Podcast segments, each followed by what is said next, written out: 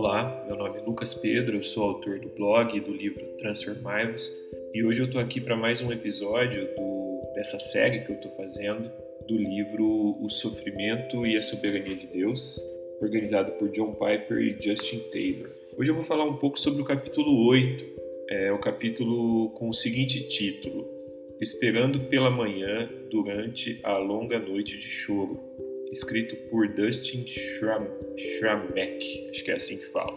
Provavelmente é do Oriente, acredito que ele seja do Oriente Médio. Fiz uma pesquisa sobre o autor, mas não consegui encontrar nada além do fato dele ter escrito esse capítulo para esse livro. Gostei bastante do capítulo, é um capítulo simples, só que ele se debruça sobre o fato da gente, como que o cristão é, deve passar pelo momento de sofrimento mesmo. É uma questão bem prática assim de como o cristão deve atravessar o período de sofrimento em sua vida. A primeira frase desse desse capítulo já me chamou bastante atenção, diz o seguinte: Se pretendemos sofrer bem, a boa teologia é essencial. Gostei muito dessa frase.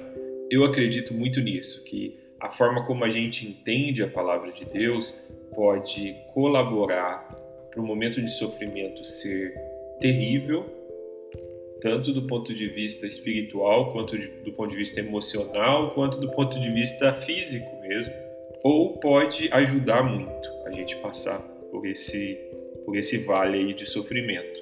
Ele coloca uma questão pessoal logo no começo, uma experiência que eles tiveram de perder o filho durante o parto.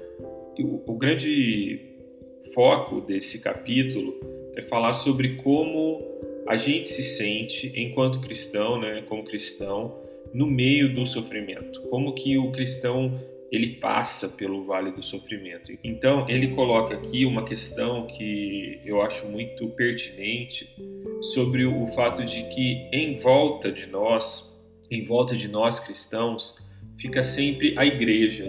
E isso é, é certo, é correto mesmo. E essa igreja são os nossos amigos, os nossos irmãos na fé, os nossos parentes, que compõem essa, essa base para a gente aguentar esse momento de sofrimento. Só que no meio disso, durante o nosso sofrimento, essas mesmas pessoas, elas vêm até nós com os textos bíblicos, com as frases prontas a respeito do que a gente está passando.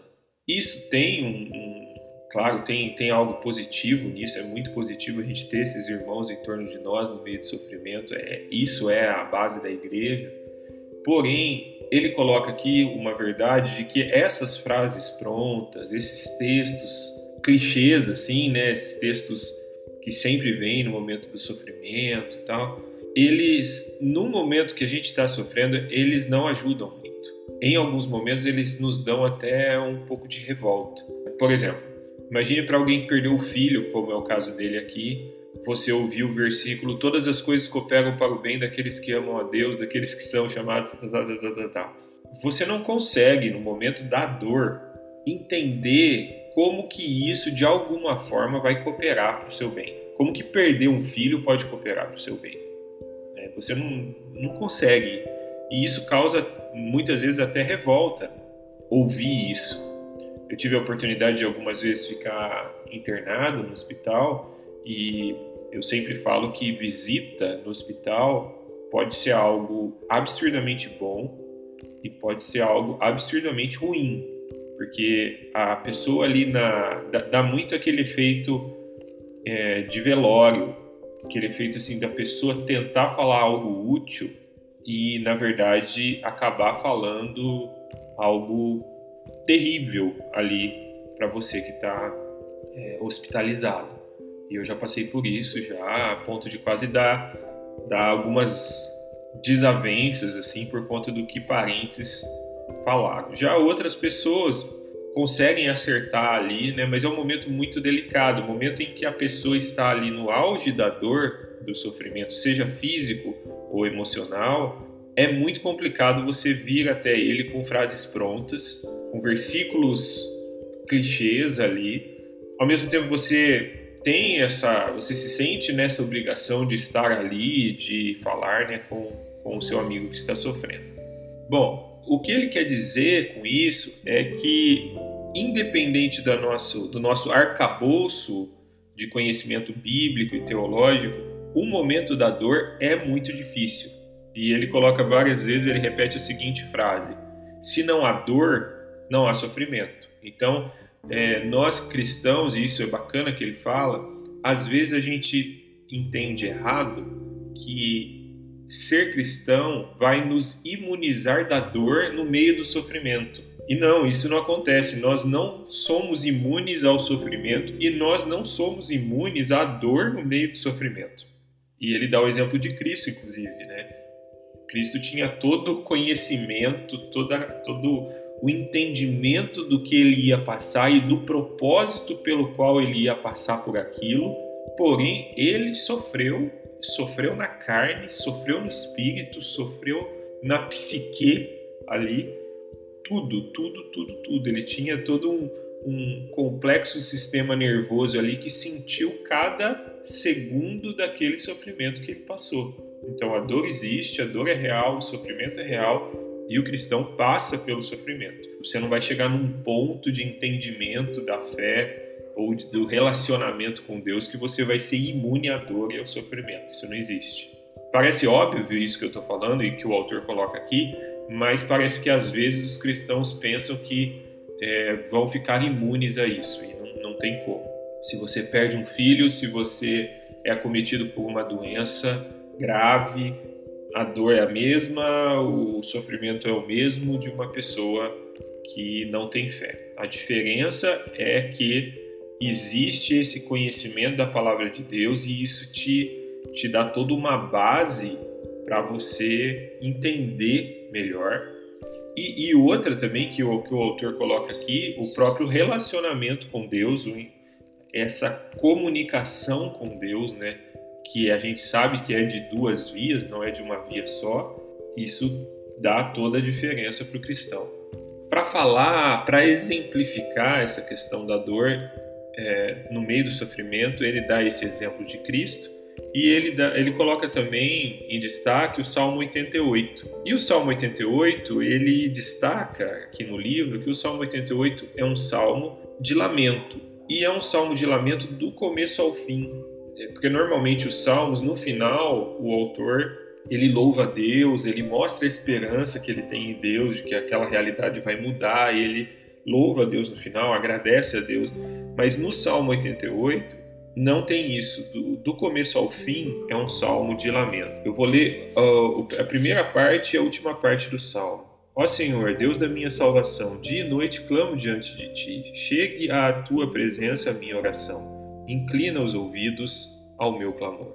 Então, primeiro, essa primeira estrofe aqui do salmo é essa chamada, né? esse, esse apelo. E eu vou ler só o finalzinho aqui agora para vocês entenderem como termina esse salmo. Por sobre mim passaram as tuas iras, os teus terrores deram cabo de mim. Eles me rodeiam como água de contínuo, a um tempo me circundam. Para longe de mim afastaste, amigo e companheiro, os meus conhecidos são trevas. Você percebe que esse salmo começa e termina como um lamento. E o que o autor destaca aqui no livro é o seguinte: por que esse salmo na Bíblia? Porque esse salmo que começa e termina no vale está na Bíblia. E aí ele argumenta justamente que um salmo como esse está na Bíblia para dar um exemplo de como o fiel, o crente, o cristão, ele deve se portar no meio de um sofrimento. Porque ele sofre, porque ele sente dor mesmo, porque apesar e a despeito de tudo que ele sabe sobre Deus e de todos os versículos que ele decorou, no meio da dor, no meio do sofrimento, ele vai lamentar, não tem como, ele vai sentir essa ausência de amparo. É totalmente normal que isso aconteça. Então, o que o autor destaca é essa possibilidade, essa normalidade de você, no meio da dor, tecer palavras como essa aqui do salmista. Olhando por esse ponto de vista, é fantástico que um salmo desse esteja na Bíblia, para mostrar que nós podemos sim, no meio do sofrimento, tecer palavras como essas, direcionadas a Deus, porque ele sabe o que é a dor, ele sabe o que é o sofrimento. Bom, eu quero terminar lendo dois parágrafos que estão em lugares diferentes aqui desse capítulo, mas que eles, eles sintetizam a ideia do autor. Primeiro é o seguinte: espero que vocês vejam que essa profundidade de dor em ao sofrimento é normal. Desejo que vejamos que Jesus sabia o quanto dói. Não precisamos sentir vergonha por existir dor em nosso sofrimento. Como já disse antes, se não há dor, não pode ser chamado de sofrimento. Para terminar, eu vou ler o último parágrafo do capítulo que fala sobre esperança, a nossa esperança. Enquanto estamos na terra, muitas vezes haverá livramento para nós de muitos dos nossos sofrimentos. Haverá muitas manhãs que raiarão e trarão consigo a alegria. Mas a manhã derradeira virá quando Jesus retornar. É então que virá o verdadeiro grito de alegria e todas as lágrimas serão enxugadas. A cidade não precisa nem de sol, nem de lua para lhe dar em claridade, pois a glória de Deus a iluminou, e o Cordeiro é a sua lâmpada. Então já não haverá noite. Que a gente possa ficar com essa esperança em meio à dor. Transformai-vos.